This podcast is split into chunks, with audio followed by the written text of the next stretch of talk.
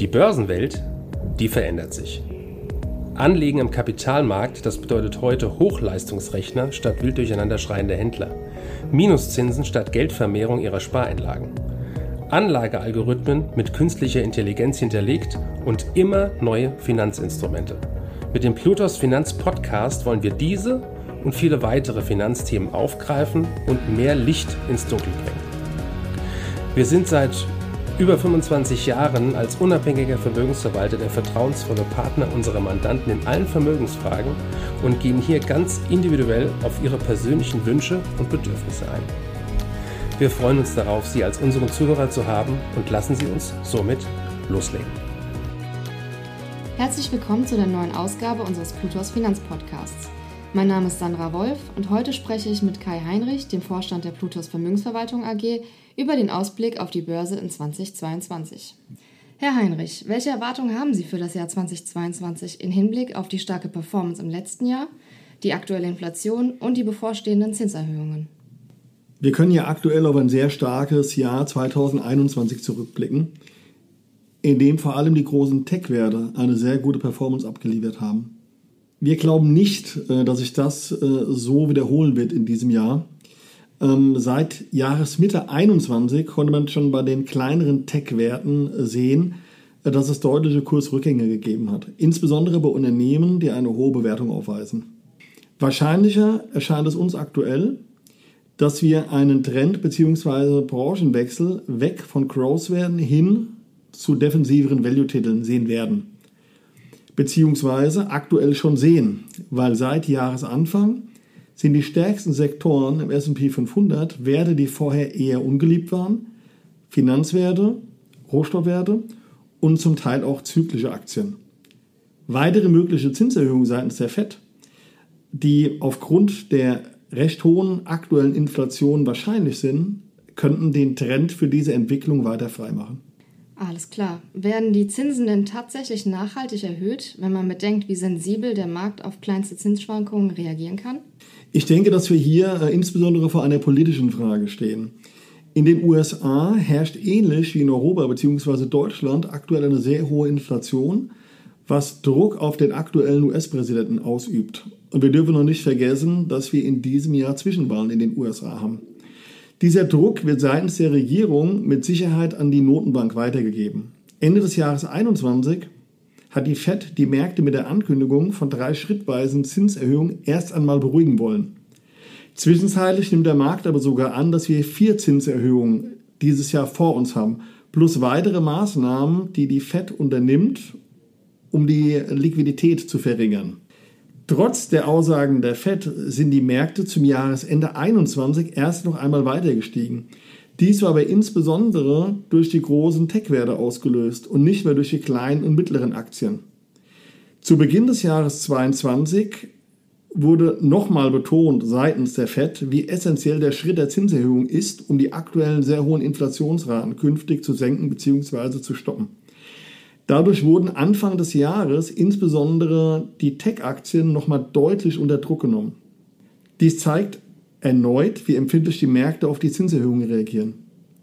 Ein Beispiel dafür war, als der äh, Notenbankchef Jerome Powell im vierten Quartal 2018 versuchte, die Geldpolitik zu straffen. Im Rahmen dessen fiel der S&P 500 binnen sechs Wochen um ca. 18 Prozent. Das veranlasste die Notenbank damals dazu, von der äh, Zinsbremse zu gehen, sozusagen. Aktuell, aufgrund der hohen Inflationsraten, spricht einfach sehr viel dafür, äh, dass wir in diesem Jahr definitiv eine Erhöhung der Leitzinsen sehen werden. Und welche Schlussfolgerungen lassen sich aus einer Erhöhung der Zinsen für die Börse ableiten? Gut, die ersten Schlussfolgerungen erleben wir jetzt schon in den ersten Börsentagen des Jahres.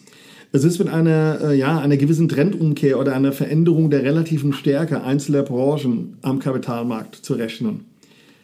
Wachstumswerte bzw. Tech-Werte, welche vom Niedrigzinsumfeld besonders profitiert haben, könnten weitere Schwierigkeiten bekommen. Wir haben es, wie gesagt, bei den kleineren und mittleren Tech-Werten seit Sommer 21 schon gesehen, die zum Teil zwischen 25 und 40 Prozent unter ihren Höchstkursen liegen. Dies beruht darauf, dass die Unternehmensgewinne von Wachstumswerten in der Zukunft liegen und diese dadurch besonders unter bevorstehenden Zinserhöhungen leiden. Kapital für neue Investitionen wird teurer und zeitlich gesehen weit entfernte Gewinne werden nun deutlich stärker diskontiert. Dementsprechend sind diese Gewinne aus heutiger Sicht weniger wert. Im Gegenzug werden Value-Werte wieder interessant. Unternehmen, die eine niedrige oder solide Bewertung haben, die einen sehr hohen Cashflow oder sehr viel Geld regelmäßig einnehmen und die dadurch bedingt auch hohe Dividenden zahlen können, sind in solch einem Umfeld eher gefragt. Inwiefern haben sich denn Tech- oder auch Growth-Titel in den vergangenen Jahren von Value-Titeln unterschieden? Und warum war Value Investing zuletzt weniger interessant? In den vergangenen 10 bis 15 Jahren, man könnte eigentlich sagen, seit äh, Ende der Finanzkrise, war deutlich zu erkennen, dass Wachstumswerte von den Anlegern präferiert wurden. Dies resultiert aus äh, permanenten Zinsrückgängen und einer starken Liquiditätsflut, die aufgrund der diversen Krisen der letzten Jahre immer wieder von den Notenbanken, hier insbesondere von der FED und von der EZB, ähm, forciert wurden.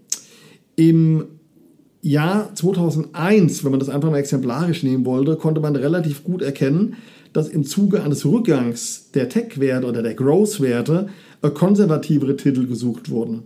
Als schönes Beispiel aus dem Herbst fällt mir eine Schlagzeile ein, wo zu lesen war, dass Katie Woods, die als eine der bekanntesten Tech-Investoren in den USA gilt, und ähm, ja, sozusagen den Aufstieg zum Star-Investor im Jahr 2020 geschafft hat, ähm, also auf jeden Fall stand auf diesem Titelbild, dass Katie Woods nun Warren Buffett entthront hat, der bekanntermaßen ein Verfechter des Value Investments ist. Wie es oft so ist, man könnte es Titelbildindikator nennen, ist seitdem der ETF oder die ETS von Katie Wood zwischen 20 und 50 Prozent gefallen und Berkshire Hathaway, das Investmentvehikel von Warren Buffett, ist seitdem 20 Prozent gestiegen. Ein ähnliches Szenario hatten wir auch im Jahre 2001, was den Beginn einer, einer guten Phase für Value- und Rohstoffinvestoren ausgelöst hat. Und es könnte sein, dass wir vor einem ähnlichen Szenario stehen. Ähm, ich glaube, äh, Mark Twain hat äh, äh, schon gesagt, Geschichte wiederholt sich nicht, aber sie reimt sich. Vielleicht sehen wir ja diesmal einen ähnlichen Reim. Und wie wird die These, dass Value Investing jetzt wieder im Vordergrund steht, unterstützt? Aus charttechnischer Sicht, wenn Sie Value-Aktien gegenüber Growth-Aktien stellen würden, äh, könnten Sie feststellen, dass ähm, Value-Aktien relative Stärke gewonnen haben, was hier für einen Trendbeginn oder eine Trendfortsetzung äh, sprechen könnte. Das begonnene Trend Ende des Jahres 21 beziehungsweise am Beginn des Jahres 22. Insbesondere aufgrund dessen, dass in den äh, 10 oder 15 Jahren zuvor wir eine relativ schlechtere Entwicklung hatten von Value zu Wachstumswerten und wir nun den Beginn sehen, dass sich das verändert. Sprich, die Bewertungen passen sich an. Die Value-Werte sind relativ niedrig bewertet, die Wachstumswerte sind relativ hoch bewertet und wir haben mit dem Switch begonnen. Und wenn man das auf einem Schaubild abtragen würde, könnte man relativ gut sehen, wie der Haken von den Value-Aktien jetzt nach oben schlägt. Alles klar. In welche Branchen gilt es denn zu investieren, wenn man denn den Ansatz des Value Investings verfolgen möchte? Gut, generell müsste man sich Branchen oder Unternehmen anschauen, die relativ niedrig bewertet sind. Also Kriterien dafür wären Kursumsatzverhältnis, Kursbuchverhältnis oder auch ein Kursgewinnverhältnis. Aktuell können wir sehen, dass mögliche Profiteure Energieversorger, äh, Rohstoffproduzenten sind. Ähm, des Weiteren auch Unternehmen aus der zyklischen Industrie, die in den letzten zwei Jahren äh, deutlich gelitten haben. Automobilaktien würden mir da beispielsweise einfallen. Ähm, interessant ist auch aufgrund der Veränderung der Zinssituation oder des Rahmens für die Zinsen, äh, dass das sogar ein gutes Umfeld wäre für Unternehmen, die wir über ein Jahrzehnt gemieden haben, nämlich Banken und Versicherer, die auch am, seit Jahresanfang eine deutliche Stärke gegenüber dem Gesamtmarkt aufgebaut haben und generell Unternehmen, die hohe, kontinuierliche, zuverlässige Dividenden zahlen. Also wie gesagt, europäische Banken, die in den vergangenen Jahren nicht so gut gelaufen sind, gerade gegenüber den größeren amerikanischen Investmentbanken, könnten interessant sein. Rohstoffunternehmen und zyklische Aktien. Und können Sie uns abschließend vielleicht noch ein paar spezielle Titel nennen, die eine Art Vorreiter in gewissen Branchen sind? Um einige Beispiele zu nennen, und da könnten wir mit dem prominentesten starten, das wären die genannten Berkshire Hathaway, das wäre eine Aktie, die zutreffen würde. Bei den Versicherern eine Allianz, eine Münchner Rück, ähm, im Autobereich eine Daimler, und eine BMW. Bei den Banken eine, eine BNB Paribas in Europa, eine BASF aus dem Chemiesektor und was Rohstoffaktien angeht, zum Beispiel eine Freeport oder auch die bekannteren Ölwerte wie eine Chevron, eine Exxon oder eine Total. Okay, vielen Dank, Herr Heinrich, für das Interview. Gerne. Danke für Ihre Zeit und Anhören unseres Plutos Finanzpodcasts. Ein Podcast, der Ihnen sowohl allgemeine Informationen zum aktuellen Marktumfeld sowie auch Wissen zu speziellen Themen wie Rohstoffe, Fonds oder auch Aktien einfach und effizient vermitteln soll. Wenn Ihnen der Podcast gefallen hat, dann hinterlassen Sie gerne eine Bewertung auf Apple Podcasts und folgen Sie dem Podcast auf Spotify. Teilen Sie ihn auch gerne auf Facebook, Twitter und LinkedIn und besuchen Sie uns auf plutos.de. Viel Spaß weiterhin und bis zum nächsten Mal, Ihr Plutos-Team.